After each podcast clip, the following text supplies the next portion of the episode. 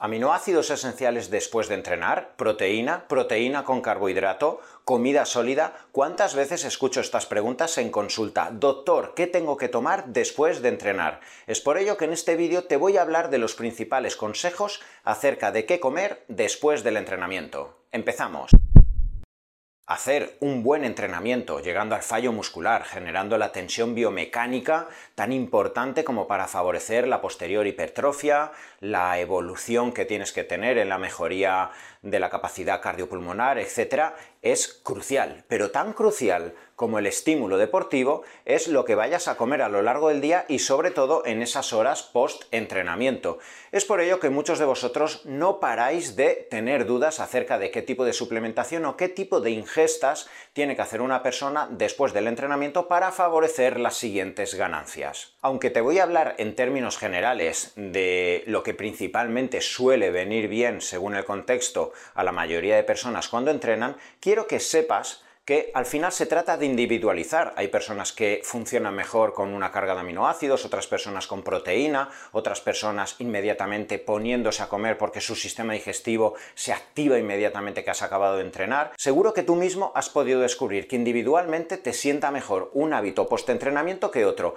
Déjame tu experiencia en los comentarios y así lo podré leer. Y empezamos con el primer consejo para comer después del entrenamiento. Fíjate que no te voy a hablar ahora específicamente de lo que tienes que comer, sino de que tienes que esperar el tiempo suficiente como para que se genere una actividad gastrointestinal para generar sensibilidad a la entrada del alimento y a la absorción desde tu tubo intestinal a la sangre. A lo largo de los últimos 20-30 años, si ha habido un concepto que ha causado furor en todas las personas que entrenaban o que llevaban a otros pupilos a la hora de intentar mejorar el entrenamiento, etc., era el concepto ventana anabólica. ¿Cuántas veces hemos escuchado ese concepto y hemos pensado que si yo acabo de entrenar no puedo prácticamente esperarme minutos, es que ni segundos, sin empezar a comer, porque ese músculo que se ha activado, que ha llegado al fallo muscular, donde los receptores GLUT4 están esperando la entrada de aminoácidos, el contacto con la insulina, inmediatamente hay que generar un contacto entre tus células musculares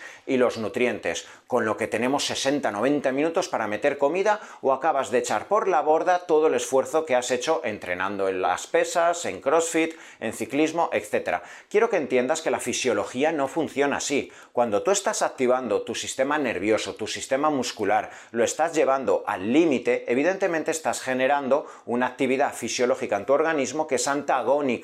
a las funcionalidades esofágicas, gástricas, eh, biliares, pancreáticas, etc. El organismo no sabe hacer estas dos funciones al mismo tiempo, o bien los esfuerzos musculares, nerviosos, o bien los esfuerzos viscerales dirigidos a absorber los nutrientes y transportarlos a la musculatura para desde ahí desarrollar el anabolismo. Desde que tú acabas de entrenar hasta que llega ese momento donde te vas a exponer a la comida, verás que poco a poco empiezas a salivar, cuántas veces acabas un entrenamiento con la boca seca. Eso ya te está indicando que no estás preparado para comer. Si empiezas a comer radicalmente y de forma muy rápida tu hidrato de carbono, tu arroz, ¿qué va a pasar? Se te queda la comida estancada porque no hay motilidad intestinal, ese primer paso gástrico al ácido clorhídrico no es eficiente, toda la comida, el bolo alimenticio va a llegar al intestino, se va a quedar estancado, va a fermentar y luego a lo largo de todo el día vas a tener reflujo gastroesofágico, te va a sentar mal el resto de comidas, vas a tener predisposición a largo plazo a sobrecrecimientos bacterianos, permeabilidad intestinal. ¿Cuántas veces he visto esto en fisioculturistas y en personas que creían tanto en este concepto de ventana anabólica que no dejaban pasar minutos antes de empezar a comer? Evidentemente, esto lo único que generaba son problemas gastrointestinales. Así que espérate, demora hasta esa primera ingesta sólida aproximadamente 45, 60 o 90 minutos, que no va a haber ningún tipo de problema y finalmente ya tu organismo va a estar capacitado para la absorción correcta de todos los nutrientes. Segundo consejo post-entrenamiento, incorpora aminoácidos al acabar del entrenamiento. Fíjate, acabo de explicarte que la comida sólida debería ser introducida 60, 75 minutos, en algunas personas 45 minutos, cuando observes internamente que empiezas a desarrollar las funciones gastrointestinales, cuando empieces a tener hambre, empieces a salivar. Pero eso no implica que nada más acabar no puedas incorporar aminoácidos esenciales que ya sabes que están en forma libre, si pueden ser en forma de fermentación vegetal muchísimo mejor, estos aminoácidos sí que se van a absorber de forma coherente, en cuestión de pocos minutos, los estudios muestran que en cuestión de 15, 20, 23 minutos aproximadamente, esos aminoácidos que están en forma libre y que no tienen que ser hidrolizados se absorben de forma correcta y prácticamente al 100% desde tu mucosa intestinal al plasma sanguíneo. Y ahí ya sí que podemos empezar a generar ese contacto de los aminoácidos con la musculatura, ya sabes que además esos aminoácidos tienen alta carga de leucina, van a favorecer cierta liberación de insulina y aquí sin generar trabajo intestinal ya vamos a favorecer que esos aminoácidos vayan expresando todas las rutas moleculares destinadas a reparar la musculatura post-entrenamiento. Tercer consejo post-entrenamiento. Aprende a usar post-entrenamiento el hidrato de carbono. ¿Con esto qué te quiero decir? Que hay muchas ocasiones donde vamos a buscar, tras un entrenamiento de pesas, un entrenamiento destinado a la hipertrofia, un entrenamiento de CrossFit o incluso un entrenamiento que vayas a hacer por la mañana aeróbico, como puede ser cualquier persona que está entrenando para una maratón y se hace su tirada larga de 30 kilómetros, una persona que está entrenando endurance, se está preparando un Ironman, aunque no hagas un entrenamiento específico anaeróbico, tú has estado entrenando una hora y media, dos horas, incluso tres horas, y posteriormente a ese entrenamiento sí que tienes que incorporar el hidrato de carbono. Van a existir otras excepciones de las cuales te hablaré en el punto 4, pero en todo este tipo de entrenamientos debemos favorecer la entrada de proteína, pero sobre todo la entrada de carbohidrato para conseguir dos funciones. En primer lugar, el llenado del glucógeno. Ya sabes que si has estado haciendo un entrenamiento de forma competitiva, llegando al fallo muscular, has hecho además un entrenamiento glucolítico donde tus mitocondrias han estado obteniendo ATP desde la glucosa, has estado haciendo RM, series piramidales, CrossFit, etc. Necesitas reservas de glucógeno que además deben ser repuestas tras el entrenamiento. De esta forma, esa carga de hidrato de carbono a los 45 a los 60 minutos junto a la proteína te va a permitir reponer el glucógeno en el músculo y además te va a favorecer la entrada de agua al interior de la musculatura porque en el glucógeno vamos a acumular por cada molécula de glucosa 3-4 aproximadamente de agua. Esto va a favorecer, además, si estamos en zonas secas, estamos en verano, has sudado mucho, vamos a favorecer que no vayas a tener lesiones en los días siguientes. Y en segundo lugar, sobre todo para aquellos que queréis buscar la hipertrofia,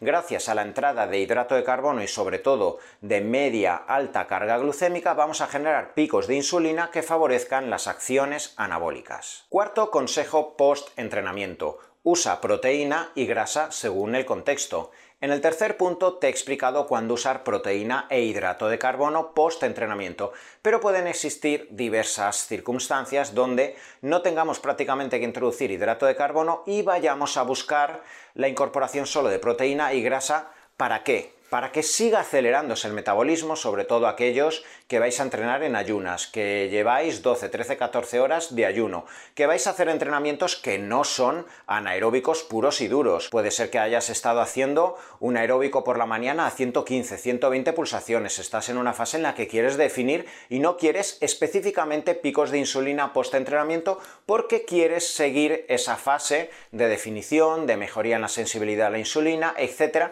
Entonces, posterior ese entrenamiento, a los 45, 60 minutos, cuando llegue ese momento de incorporar el alimento sólido, incorporaría solo proteína y grasa. Quinto consejo post-entrenamiento usa esporádicamente comida hiperpalatable. ¿Eso qué quiere decir? Que ese famoso refeed, la comida trampa, que en muchas ocasiones muchas personas las incorporan en su día a día, sobre todo a efectos emocionales, para que el resto de la semana, cuando tengas ansiedad, etcétera, logres aguantar esa necesidad de comer comida chatarra porque sabes que hay un día a la semana donde ahí te das ese homenaje o ese regalo que te permites a ti mismo, intenta hacerlo después de un entrenamiento para que esos receptores GLUT4 estén más activos, estén más flexibles, para que vengas de un gasto calórico, para que en cierto modo la alta carga glucémica que vayas a incorporar con la comida hiperpalatable, las harinas refinadas que vayas a incorporar, en cierto modo favorezcan ese entorno anabólico que estamos buscando post-entrenamiento. Con esto no te quiero decir